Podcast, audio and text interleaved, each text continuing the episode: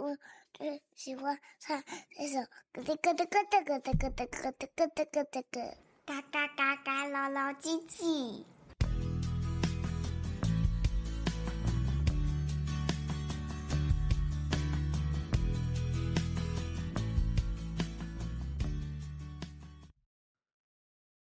Hello，大家好，我是乐乐爸爸。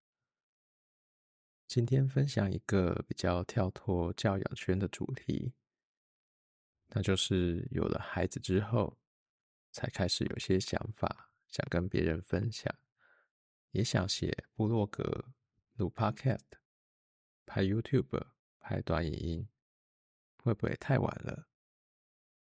有了孩子之后，才想要做自媒体，怎么样才有时间呢？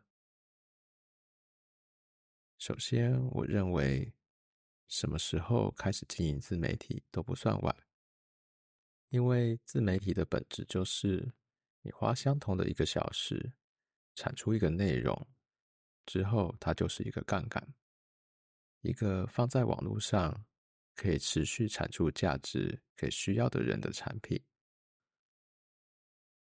更棒的是，它只花你一次产出的时间，不用再去维护。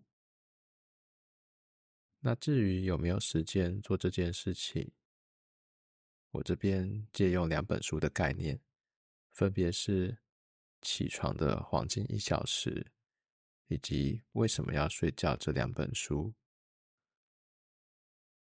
拿我自己当例子，我自己以前是夜猫族，没有孩子前常常舍不得睡觉，电玩啊、追剧、BBS 笔战。哪个没有涉猎过？自从学校毕业之后，每年读的书一只手指头数得出来。偶尔偶尔会有一篇自己觉得有点观点的文章，但是一年也就那一两篇。直到我接触到了 Podcast，透过耳朵接收新知和大量的阅读，我才明白。有好的输入，才有好的输出，这个道理。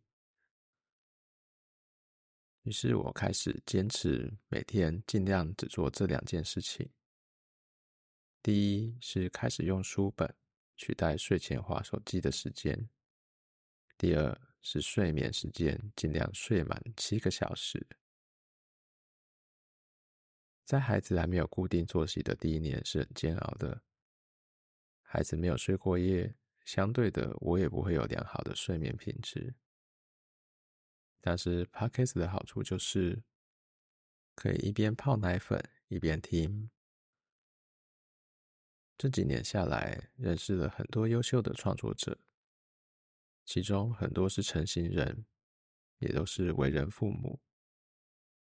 于是就开始了我尝试每天五点半起床的目标。初期当然调整的很不顺利，因为你要早起，那就必须早睡。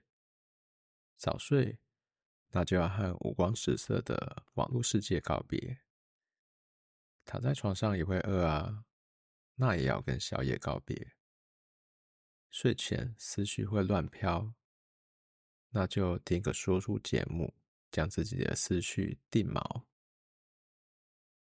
大概头三个月。